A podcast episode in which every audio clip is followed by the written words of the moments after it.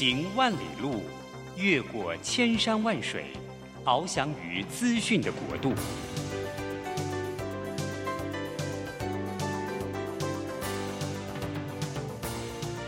以全方位的视野，飞向更高更远的目标。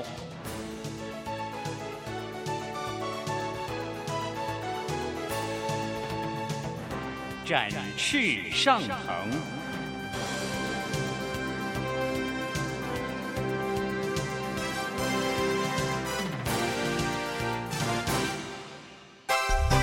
集节目内容涉及投资理财，仅供听友参考。投资理财有一定风险。佳音乐联播网祝福您丰盛有余。新冠疫情让世界变得不一样，工作、职场、生活形态都在翻转变革，学习变成日常的必要必须。让俞国定每周为您搜寻萃取一本国外热门新书，与你在空中分享。俞国定制作主持，愉快读好书。欢迎大家来到愉快读好书，我是俞国定。每个礼拜一的上午，我们要邀请一位专家来跟我们一起分享当前重要跟大家有关的，不管在生活上、在职场上、在每每一个方面重要的一些呃议题。哦，我们最近大家可能有感受到这两年。台湾的股市历经了一次很大很大的大的这个多头啊，涨到了一万八千点，那大家就觉得哇，这个世界这个太美好了。但是这个才这个一年的功夫，到了今年，整个风云这个变色啊，就突然一下就从天上又掉下来，所以很多的人呢就会觉得，哎呀，在过多头的时候就非常煎熬，就说，哎呀。怎么没有赶上这班车？真是可惜。但有些人就上了车，就后来股市又突然一下大崩盘、大掉下来的时候，又觉得说：“哇，我的妈呀，这怎么回事啊？这个怎么没有赚到钱，反而还赔了老本？”所以对很多很多的人来讲，尤其是一些我们不是专业的投资人，我们其实对股市我们是是捉捉摸不定的。那另外还有一些人呢，就是。呃，完全不知道股市在干什么的，也曾经呢想要进入股市，但是也没有进入股市，或者说曾经尝试，但是呢在那边呃走来走去呢犹豫不决的人，那这些所谓的叫做完全的呃 green hand 就是新手的人，对很多人来讲，他就很想要知道说，我有可能，我有可能，我有什么人能够手把手的带我，手把手的带领我，然后让我进入这个。呃，充满了机会、充满了希望的这个股市的里面，能够让自己能够在这股市里面，能够跟着这个整个市经济的成长呢，能够享受它那个上下起伏了哈。所以我们今天呢，就特别请到了一个我最敬佩、我最敬佩的这个呃呃理财达人，呃，他在呃几十年前、三十年前、四十年前，他。在这个证券业工作，对，那时候我刚好也也在证券业里面呃讨生活。他他那个时候就很厉害。那最近他出了大概十本书啊，那大部分的书都在讲如何理财投资。那他也是国内呃最有名的这个 ETF 浪潮的这个领导人，就是施生辉老师。生辉早，国定兄早，各位听众大家早，是。不是领导啦，我只是推手啦。啊，对对对对，推手推手，领导人领导人，对对。以前我们这个搞不清楚 ETF 是干嘛的，就是觉得很土里吧气。那后来这个在他在这个生辉的这个施生辉老师的这带领之下，我们才知道哇，ETF 力量这么大，所以很多人在这里面曾经得到了这个呃一些啊，我觉得就安定赚钱的方法。对对对，这个啊，我们尤尤其大家不是专业的人呢，其实安定稳定。这个赚钱的方法是最重要的事情，因为其实大部分的人，因为我我们以前我在股市的时候进股市的时候，呃两三千点，然后涨到一万两千点，然后又回到两千九百点，哎呦，我都在那现场，你知道那个这个人生是一般人是受不了的，对哈？那所以我们今天要要谈的是更前面的，就是如果说我完全没买过股票，或者我很想要去买股票，但是我曾经尝试过一两次，但是我那个搞得头破血流，就是那种 green hand 的人的话。要问施老师啊，我们要怎么着手？其实我最近推出一个线上教学课程，就是为了这些纯粹的投资小白对那个设计的一个课程。对，那因为为什么要开始做这个线上课程，而且给纯纯粹的小白呢？是有一次啊，有一个主办单位邀请我演讲，对，题目是他定的，啊，叫做为什么我们要开始投资股票？哇！结果讲完之后呢，嗯，大家的问题都在于什么？怎么样开户？我们在证券业三四十年了，啊，开户是三四十年前的事情。他居然问我一个最基础的问题，我赫然发觉有很多人连开户都没有，因为他们害怕股票，觉得股票好可怕哦，洪水猛兽，身边的人赔很多钱，所以大家都只敢把钱放在定存里头。但是现在定存其实之前大概只有零点八趴，现在虽然升息了到一点三趴，但是还是不能打败通货膨胀。对呀，他们就开始焦虑啦。怎么办？怎么办？我就说一定要开始投资股票。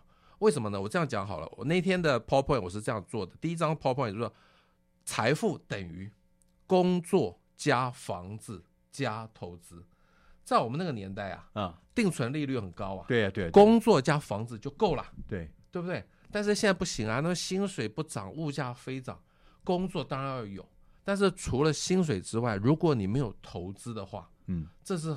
没办法对抗未来你那个通货膨胀，甚至你的退休生活都会开始担心会不会变下流老人。对，但是这个加这个投资啊，工作跟房子前面的符号都是加号。对，工作一定有薪水嘛。对，房子在那里嘛，一定不会不见嘛。但是投资有可能变负号哎。哦，加的变减的了。对，那你不是把你的薪水又吃掉了吗？对啊。所以投资一定要有，但是就是要找到一个安全稳健的方法。让投资的前面是加号，对，这是很重要的。我再讲一次，财富等于工作加房子加投资，但是千万注意哦，投资前面那个加号不能变负号哦。对，所以我就希望大家投资一定要赚钱。就因为我们如果是呃不是股市的熟手嘛，我们常常就干什么？就常常就听到道听途说，哇，谁又抱得巨利有没有？对对对，谁又什么突然涨了什么什么？呃，我讲一个这个悲惨的故事给你听啊。我女儿二十岁生日的时候，嗯，二十岁生日的时候，我跟他讲说，哎，爸爸买一张那个台积电给你做生日礼物啊。那但是因为这两天呢，它两百三十块啊，前几天是两百块，那是好久以前了。对对对，但是 那我就跟他讲说，等到他跌到两百块的时候，爸爸再帮你买哈。啊，这个这个这个不是，从此以后呢，这个悲剧就发生了，它会变成六百多块。那最近每隔一段时间呢，我我我我们家女儿就问一下那个股票嘞。股票嘞？对，你最近四百以下就帮他买了啦。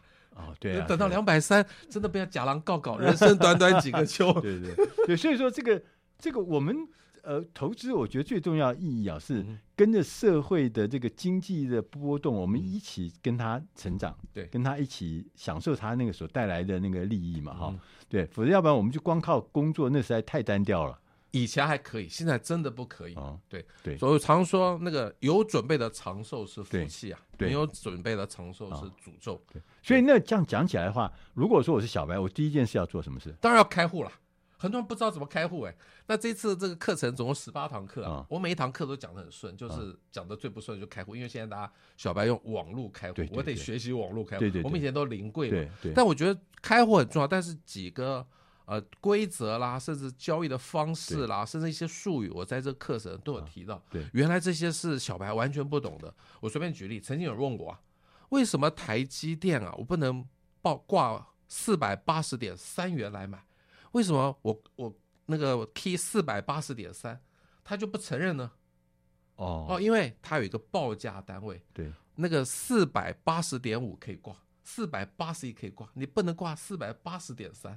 因为它不同的那个价格区间，比如说像那个台积电，如果涨到五百块，它是每报价单位是一块钱，我说五百零一、五百零二，你这时候就不能报五百零一点五啊。对，哇，大家说赫然就豁然开朗，报价也是一个有规则。另外就是说，还有人问我说，老师为什么我挂成交价没有成交呢？嗯，因为可能成交价它挂的是那时候。成交在买方的价格啊，待会儿叭叭叭就涨上去了。对，他还在等那个成交价，成交价不一定会成交哦。就是说他出了一个一百块，对，但是价格都在一百零五块，不，就是他会从一百块刚刚成交是一百块，嘣一下子已经到了一百点五了。嗯，你就不可能用一百块再成交，所以很多人以为我用成交价买就一定会成交，但这个是一个大的怎么样？有买方卖方在溢价的那个瞬间的一个变化。那现在我又问了。这规则蛮多的，对不对？对，那我们要把每件事情都搞懂吗？不用不用，所以这里头我就讲最基本的，甚至我这里头不太想讲什么融资融券断头。对，我觉得这个东西对于小白来说稍微难了一点。对对对，我的态度其实希望什么，你知道吗？买股票，谁说一定要卖股票？哦，如果只买不卖，这事情是不是变得很简单了？因为很多这种大老板，你说张忠谋、郭台铭有卖股票吗？没有啊，他们就是一个。他自己知道自己公司经营得很好，他不会卖股票。如果你真的找到，就像巴菲特说的，你找到一个要有怎么样进入门槛很高的企业，比如说像台积电，对它的那个技术领先全世界其他同业，对对对，你买了它就可以放心啊，对，对不对？其实谁说买股票一定要卖股票？但是大家逻辑以为是赚价差，我却在这课程跟大家说，如果你只是零股息这件事情，就变得很简单啊。对，台塑，我想股价没什么波动。但它就是股息很稳定啊，每年都有发，而且它不会倒啊，所以基本上你，你告诉我们的第一个重要观念 就是买股票，谁说要卖股票？不一定要轻易的卖，对不对？对对对，对。其实我要对这个事情我也特别印象，我觉得买股票是学问，卖股票是更大的学问。大部分的惨痛的这个状况都是在你卖股票后实现，就是你忍不住你就卖，卖了就是赔，对不对？你为什么会赔呢？是因为很很多很多原因，所以说。正确的这个观念啊，投资一定要有正确的观念。这正确的观念其实很重要。我们常常道听途说一些乱七八糟的事情，我们就以为那是真的，其实那不是真的。对，所以我们需要进点音乐。下一个单元，我们再来跟施生辉老师来谈一谈投资一定要有的正确观念。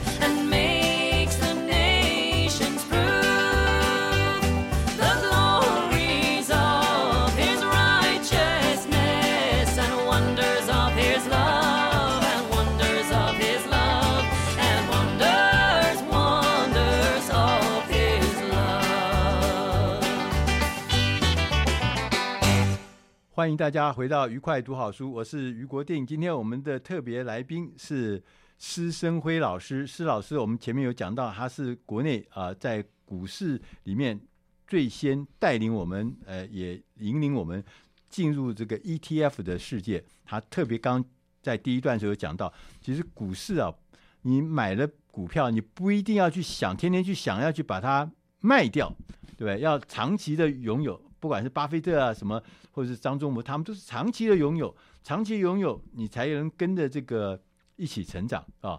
但是问题就来了，我怎么我我有很多我有很我很多朋友，很多热心的朋友，他告诉我很多歪七扭八的事情，听起来怪怪的。那我就跟着那个怪怪的事情前进，通常都是伤痕累累。就不要听他们的话嘛。我讲，其实最重要的观念啊、哦，买股票不要卖股票，一定要慎选标的啊！不是任何股票都可以用这种态度去对待。不是涨的有涨的潜力的才买。不不，我觉得不是。像巴菲特之所以买台积电，他绝对不会想到说台积电会到一千块，他没有这个想法。嗯，他说这个企业可以长长久久的经营下去，就是一个的稳健投资的标的。哦，那我现在来讲，什么股票可以买了不要卖呢？嗯，要具备两个条件。对，第一个就是。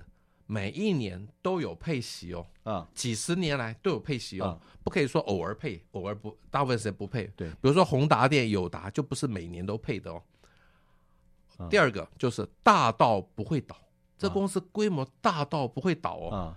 如果符合这两个条件，其实就是买了不要卖的好的标的，就是安全嘛。安全，我随便举例。又稳定。第一个兆丰金是不是每年都有配息？对对。不会倒吧？对，倒的话，台湾大概就倒了吧。啊，第二个，中华电是不是啊？也是啊，台塑也是啊，中钢也是啊，甚至台积电也是啊。啊你就买了这些股票，就不要卖了，每年领股息就好。但是如果加上第三个条件，啊、那更更适合。对，什么条件？股价才二三十块钱啊。你说台积电每年六。都已经五百左右了，嗯，每年的股息其实不是很高。对，如果你是纯粹想零股息、稳健赚钱的话，台积电不一定是你适合的标的。我觉得什么股票适合什么人，等下我们可以讨论这个问题。对，但你如果才股价才二三十块，你还能跌到哪里去啊？股价跌到最多就零了嘛。我们现在随便举例，兆丰金，嗯，它才三十块左右，对，每年大概可以配一块半以上，对，一点五乘二十是多少？三十，三十。也就是说，你二十年就回本喽，啊，就回到你原来成本三十块嘛。但是二十年后，兆丰金会不会跌到十块？如果真的跌到十块，台湾也完蛋了啊。兆丰金大概也在二十几块，对对不对？它还只有二十几块的价值。对，这个时候你二十年你已经还本三十块了，对不？对。接着下来，你可以一直领到你往生。对，往生之后还可以继续留给你的子女，继续领下去啊。所以你第一个观念就要告诉我们说，你要去找这个稳定的公司，对，而且稳定配息的公司，对，而且是规模好的公司，然后这个规模大的，对，而大就表示说它经营也稳健，对，它的规模也稳健，所以这个稳健是第一件事情。没错，所以你不要去听奇奇怪怪的一些股票了，这些股票有人说报名牌啊，对啊。但是报名牌基本上都是想赚价差，就刚刚于社讲，买股票是个学问，卖股票更大的学问啊。对呀、啊，常说赚价差很简单啊，大家都知道买低卖高啊，这么简单的道理，为什么大家都做不到呢？大家都追高杀低，为什么？大家怕套牢，等股价真的上去的时候才敢买嘛。但是如果套牢是投资人的宿命，对，我也有次演讲，常常问台下的听众，谁没有套牢过，请举手。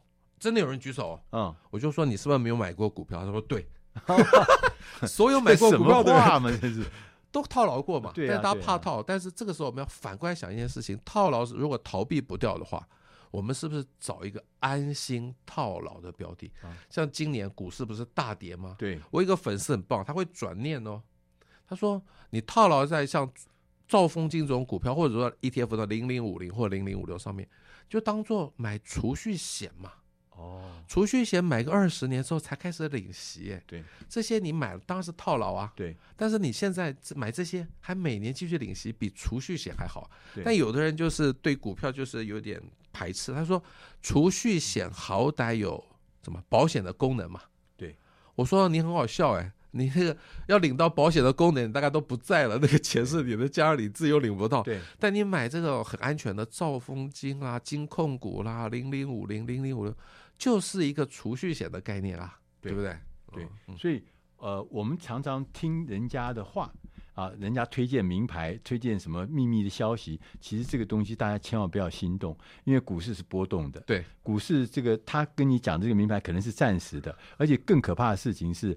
很多很多的股市的那个什么线型啊，嗯、是人家做出来给你看的，没错，对不对？台积电的线型就做不出来，规模这么大，兆丰金的线型做不出来。对，但是如果你股本只有两三亿，哇，那个线型真的做手可以做得出来，做出来很漂亮，对，很漂亮。这个未来会走，所以在这股市里面要赚钱呢，第一个不要贪，嗯，第二个呢就是要稳健，对，对不对？我常常说稳稳赚，慢慢赚才能久久赚，这也是一个正确的投资观念。对，好，还有没有什么呃？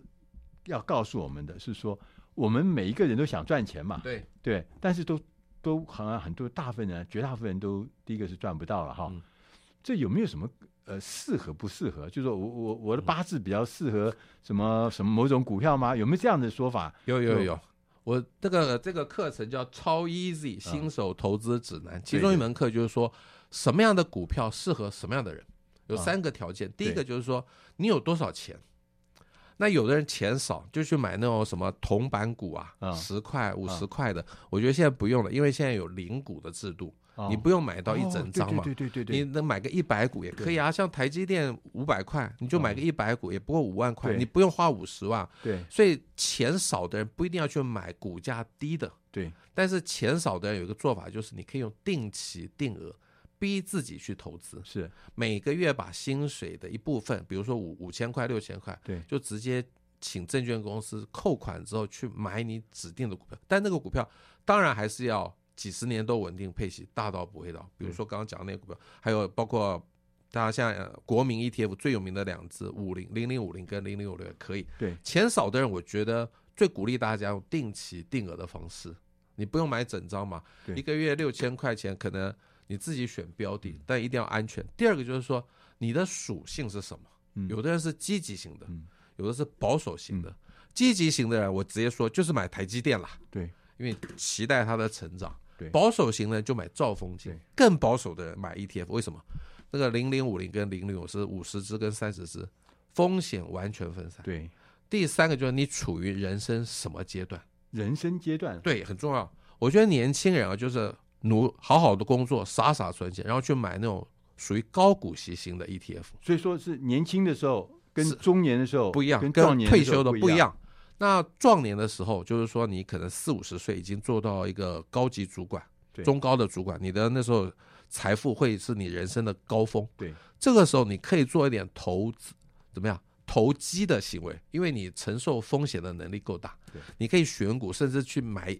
一两只那种奇奇怪怪的股票，因为你承受得起这风险。但到了老了之后，因为你没有固定收入，对，你要开始有稳定的现金流。这时候每年都有配息，而且大概股息值利率超过五趴六趴，可以对抗通货膨胀，就是你值得买的标的。嗯、那这个这个牵涉到股息值利率，对不对？对。我这个超 easy 的新手投资指南这课程也有讲到一些简单的术语。什么叫股息值利率？简单来说，股息除以股价。对，比如说你买的股票是五十块，它可以配两块钱给你。对，二除以五十，百分之四，是啊，就是股息值利率。哎呦，我的妈，这个这也很高嘞。对对对，而且我以前用到最最简单的术语，其实非常非常多术语，我其实不想再让小白们开始觉得困惑，觉得很难很难。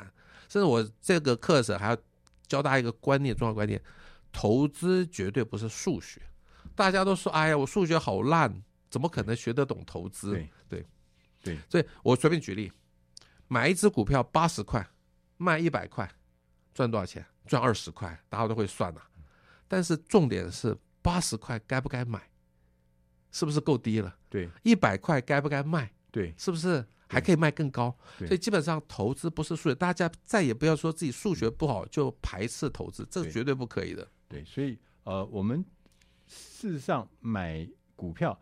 要根据自己的年龄，在不同的阶段，对，还有自己的钱的规模，对，或者说是自己的个性，对，所以这些东西要综合判断，你才会找出你最最最合适的投资组合，对不对？对，像我的朋友，呃，我其实我的家人啊，他去买美股，美国的股票，那因为美股都是一股一股计算嘛，对。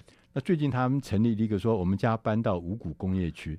我说你怎么会去五股工业区啊？我们家不是在这，不是我啊，不是。我们一直没事买就买五股，所以他们什么什么呃什么呃什么有名的那个什么 Tesla 啦，或者什么 Apple 啦，就买五股。哎，台湾现在也可以买五股啊，也可以买。对啊，因为在那个我觉得零股交易是很适合小资的。对对对对对。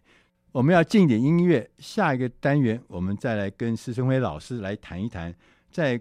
做股市或者做这个投资的过程中，如何来建立起我自己的存钱术？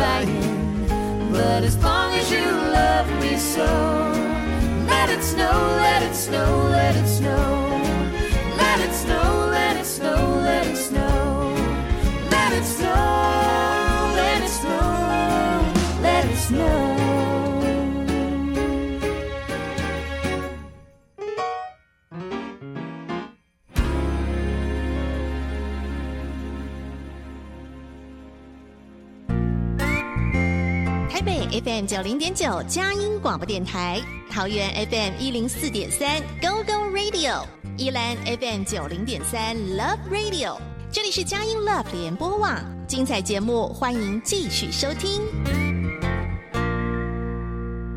欢迎大家回到愉快读好书，我是于国定。今天我们的特别来宾是台湾这个股市里面 ETF 的领导人，也是大推手施升辉老师。施老师呢，这几年在股市里面呢，一直告诉我们在投资界里面一直告诉我们一件事情，就是投资股票千万要稳，稳是最重要的关键，千万不要去听了消息或听了人家告诉你的名牌呢，就去抢高，然后杀低，最后呢，大家都伤痕累累。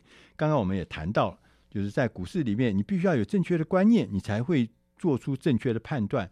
那同时呢，你要做这个股票呢，你要根据你的钱的规模，根据你的人生的阶段啊，然后根据你的个性来做出最适合的这个所谓股票组合。那其实呢，呃，还有一个事情，我想要请教老师，就是你常常在各地演讲嘛，哈，那大家都问你什么问题啊？我觉得问最多的就是现在还能进场吗？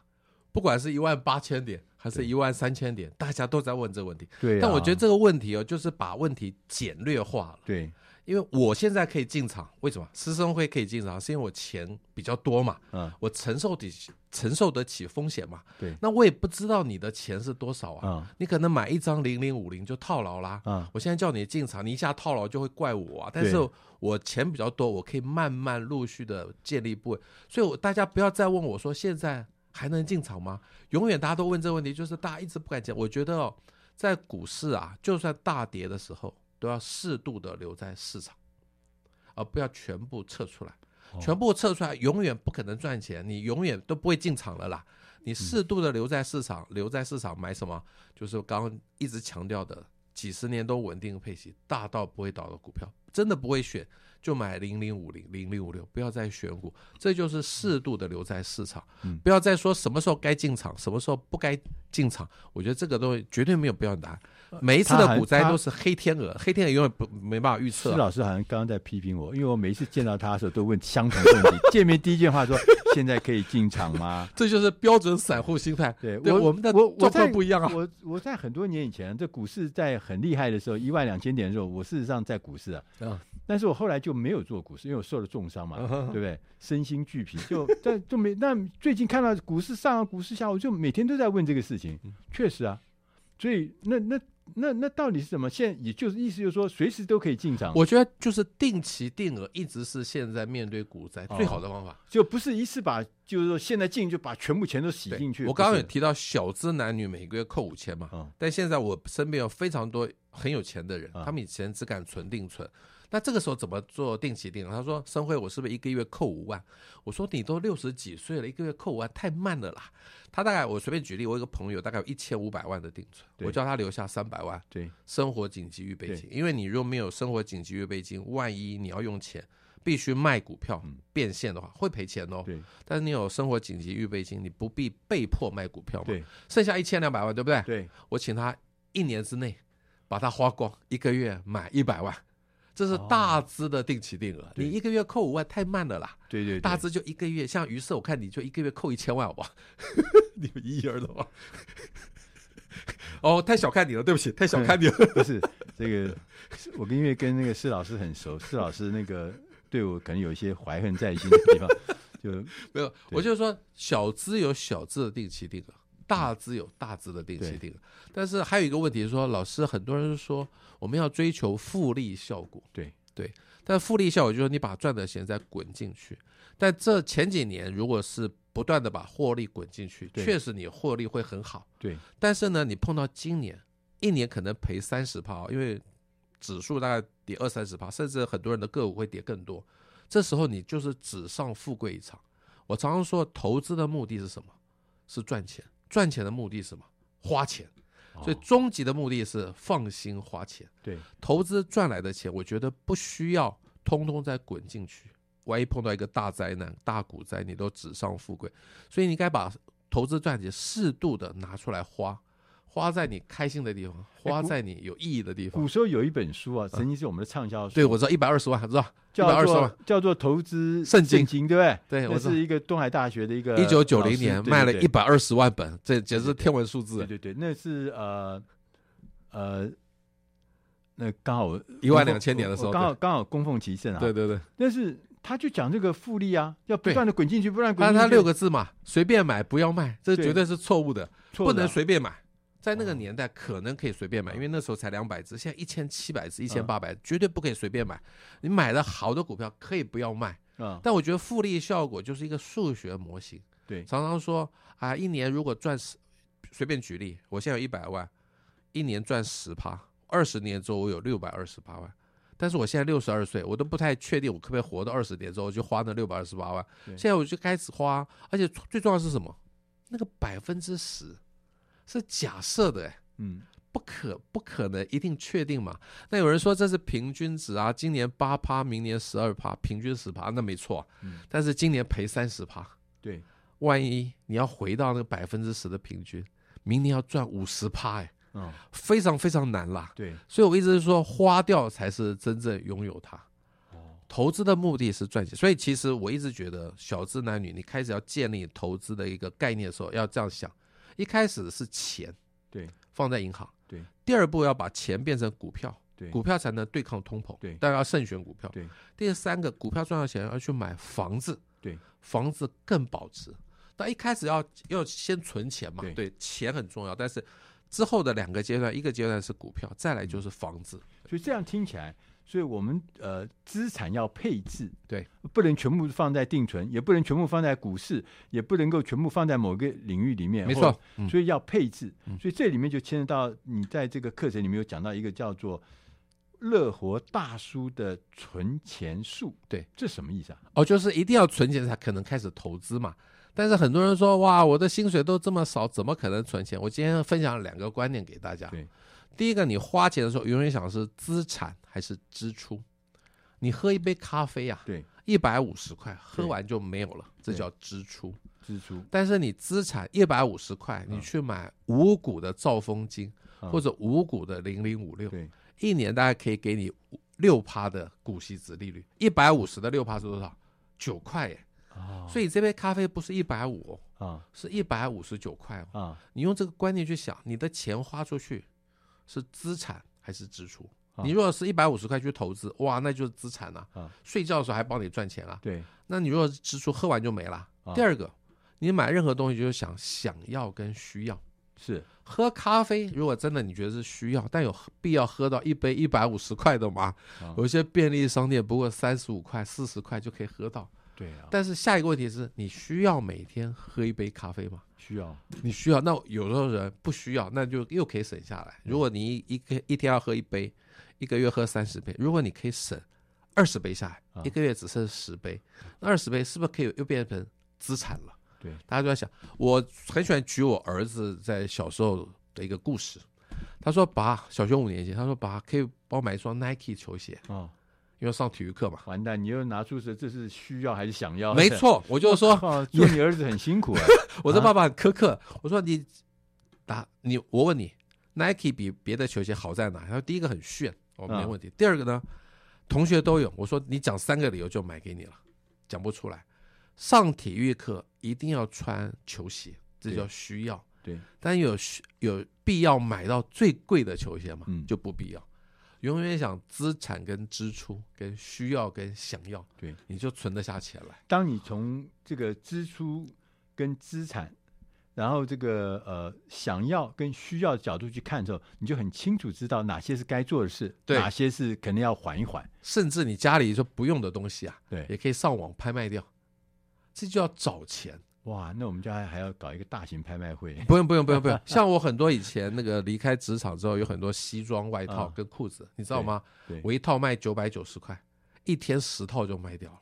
哦，真的。很多西装你现在可能穿不下了，对，甚至那个那怎么样，那个形式已经落伍了，也不想穿了，甚至占衣服占那衣柜很多块，就把它卖掉，九百九十块，我一天卖光光哎。哦，所以家里不要的东西，对，说不定有人要。我最神奇的是吧？卖五件泛黄的白衬衫，袖口领口我都泛黄，我都老实洗哦。五件卖四百块，卖掉了啊！所以从从这边可以看得出来，一个人能不能乐活，关键在你有多少的资产，对不对？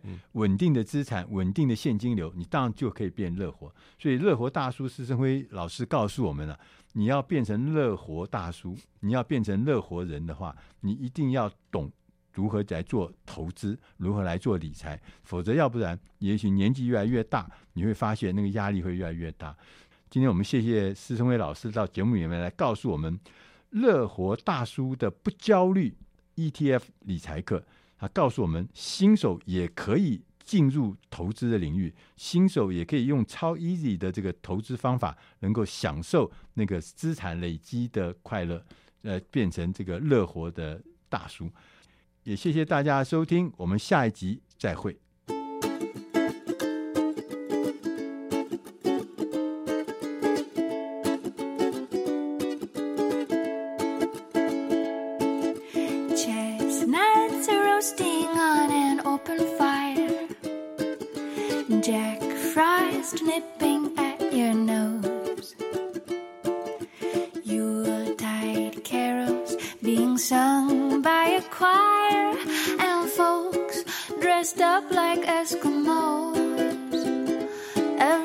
knows. I day.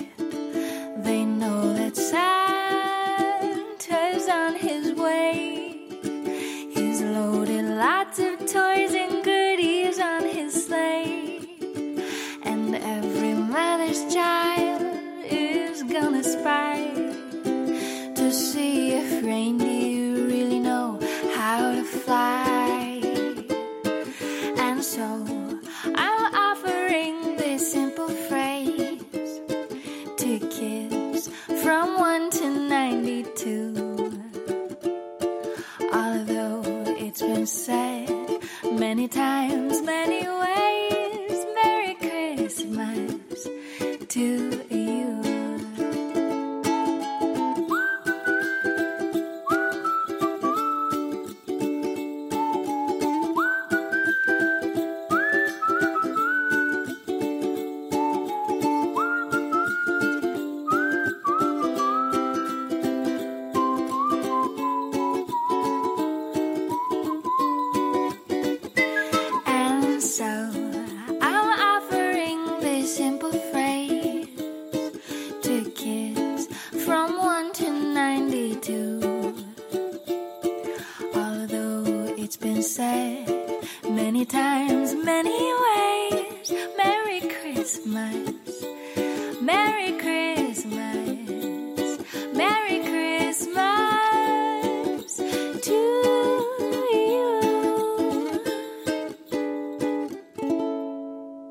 欢迎大家回到愉快读好书最后一个单元，我是余国定。今天呢，我们想要来跟大家来选读的这本书呢，是教大家如何来做一场令人难忘的演讲。这本书它的英文名字叫《Deliver Unforgettable Presentation》。那我们中文我们把它翻译成“你也可以来一场令人难忘的演说”。那在这本书一开始的时候，他就告诉我们，他说：“其实每一个人都有机会在一群人面前发表演说或简报，不论我们的目的是什么，或是我们的方式是什么，也许可能是面对面，刚刚我们讲，也许可能是网络视讯的。我们的目的呢，可能是分享工作的成果，可能是分享我们的创意的构想，或者是推销我们的产品，宣扬我们的理念。”它都是为了要树立一个专业形象的一个重要机会。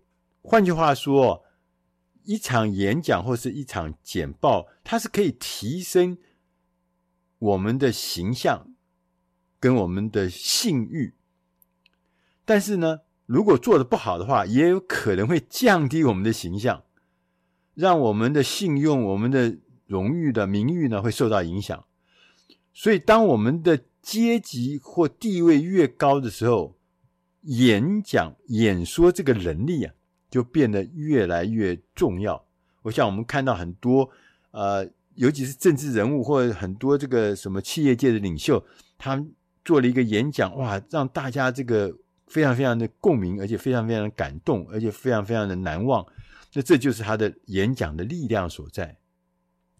但是我不知道你跟我是不是有相同的感觉，就是我们常常呢会忽略这个能力，就是演讲的能力，而且甚至呢觉得啊上台演讲是一个令人心生恐惧的事情。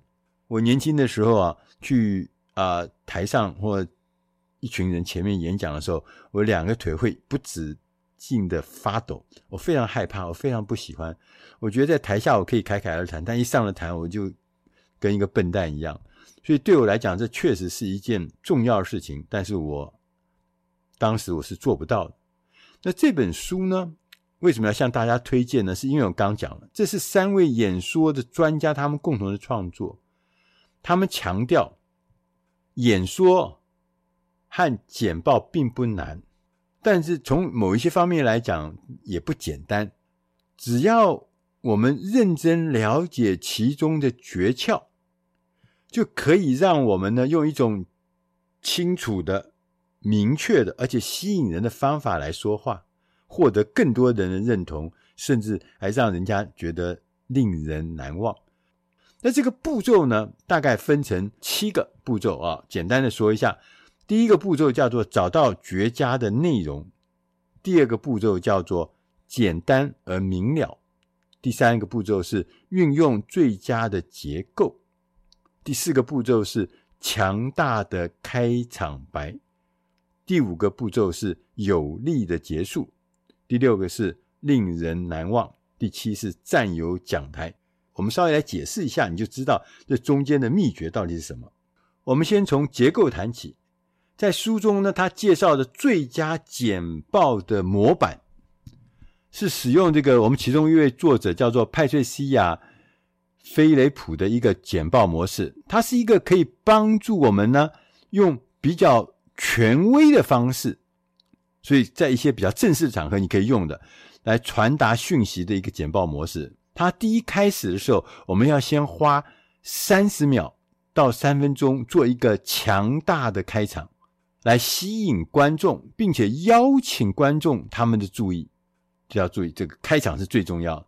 然后接着呢，你要了解观众，透过跟观众保持一致的想法，要跟观众站在同样的立场，想相同的事情，跟观众呢或听众呢要建立融洽的关系。啊，务必要让每一个人都明白，你就是主讲者，知道。听众或是观众，他们是谁？就让大家都觉得在台上讲话这个人知道我是谁，也知道我的想法是什么。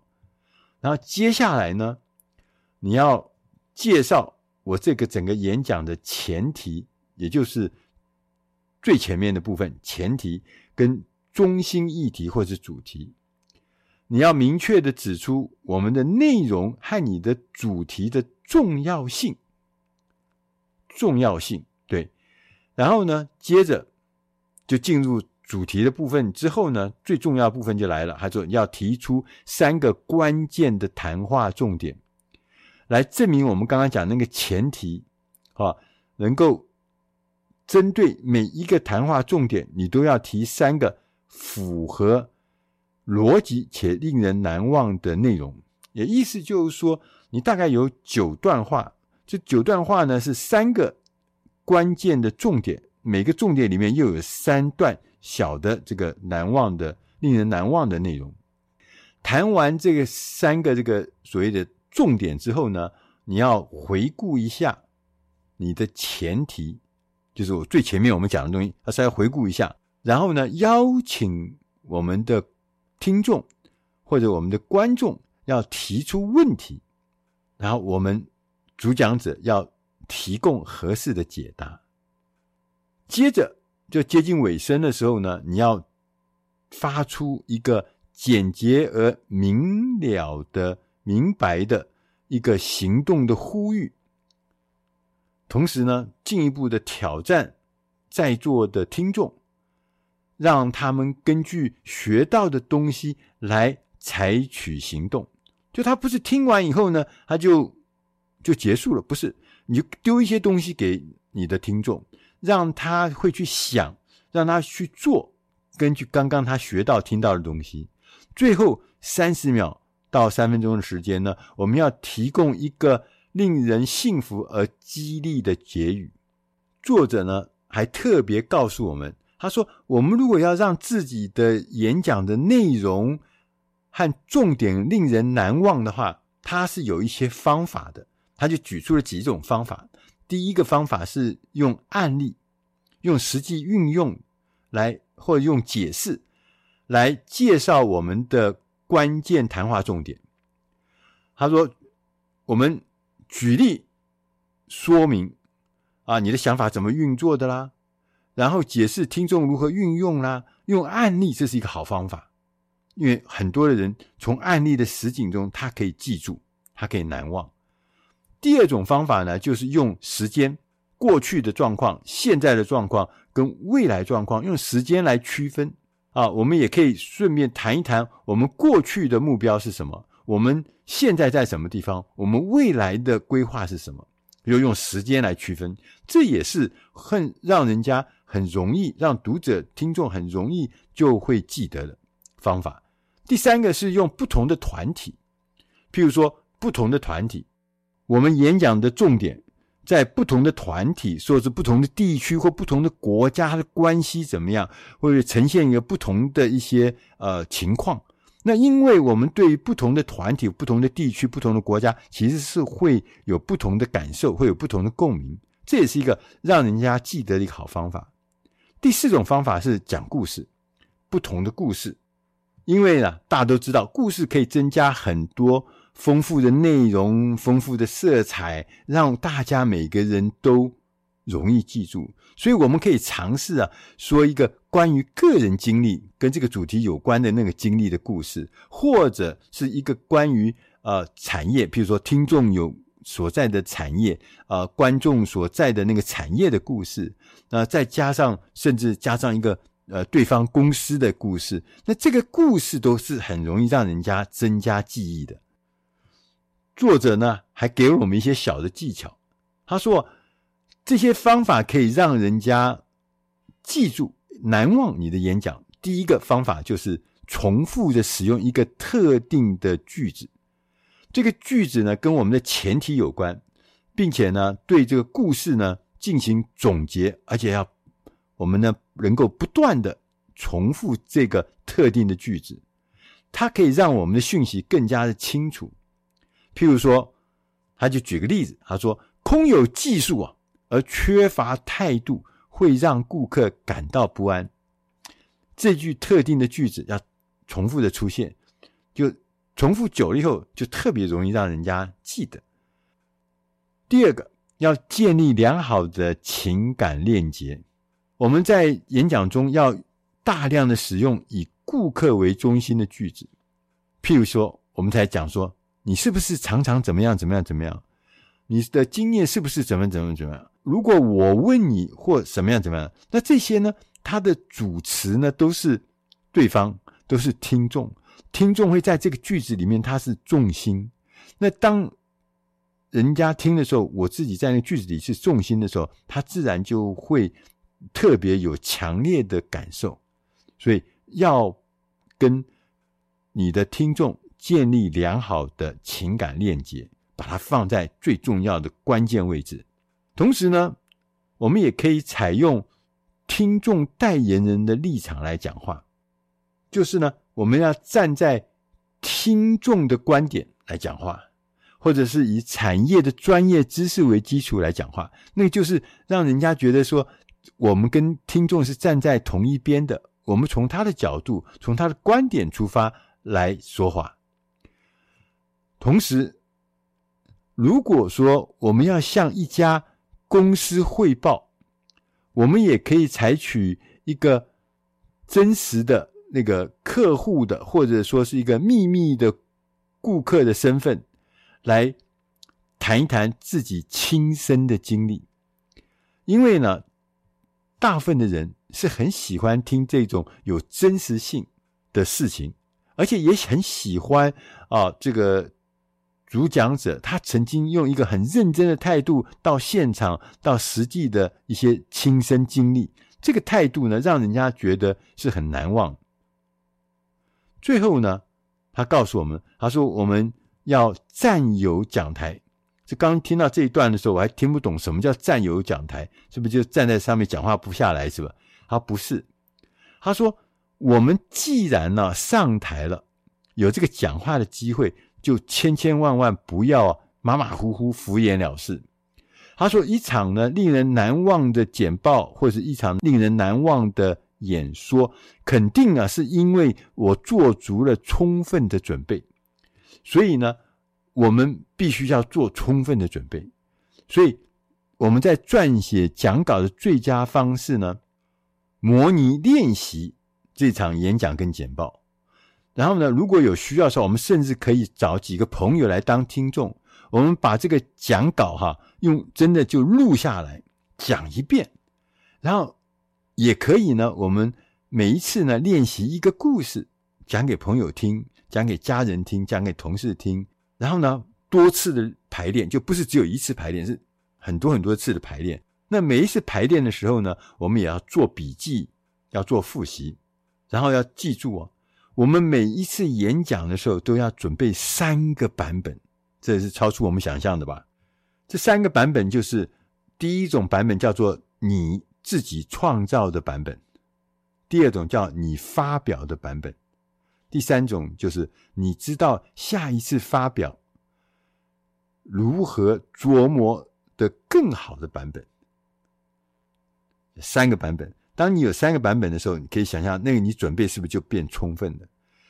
另外一位作者呢，叫戴伦拉克洛斯，他说他在排练的时候呢，会将不同的重点的卡片贴在地板上，提示他自己呢。谈到不同的重点的时候呢，要在台上如何走位，所以简报不是在那边从头讲到尾，还要有仪态，还要有走位，还要有表情的，所以这个也是值得我们注意的。虽然呢、一次的演讲或简报可能呢、不会决定我们整个的职涯就会有大的变化，但是呢，我们。任何的一次的这个演讲或者简报，会在听众心中会对你或对你的公司的第一印象和最后印象会留下一个深刻的记忆。所以，对每一个人来讲，每一次演讲其实都有它的重要性。作者呢，派翠西亚·菲雷普他还提醒我们，他说：“优秀、精彩和令人难忘的演讲，它这个差别啊。”是在于准备工作，就是好坏的演讲，就是准备功夫的高低。他说：“你如果要令人难忘，这是需要时间跟需要努力的。所以意思就是说，我们其实每一个人每一场演讲，你都不可以轻忽它的效果，也不可以轻慢这一次的机会。你要做好准备，因为它的后续的影响力是非常大的，而且要练习，要花时间努力，才能够得到一场令人难忘的好的一个演讲。”以上的内容是出自《大师轻松读》第八百九十一期。你也可以来一场令人难忘的演说。我是余国定，谢谢大家收听，我们下一集再会。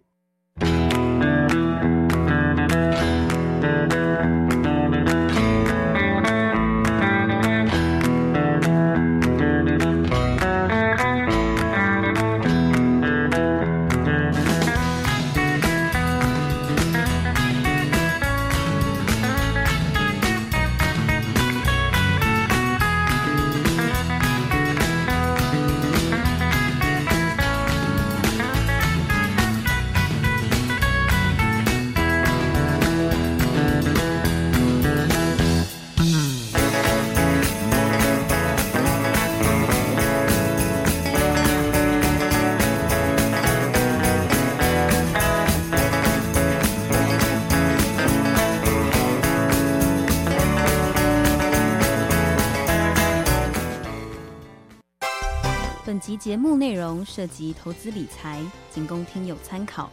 投资理财有一定风险，佳音乐联播网祝福您丰盛有余。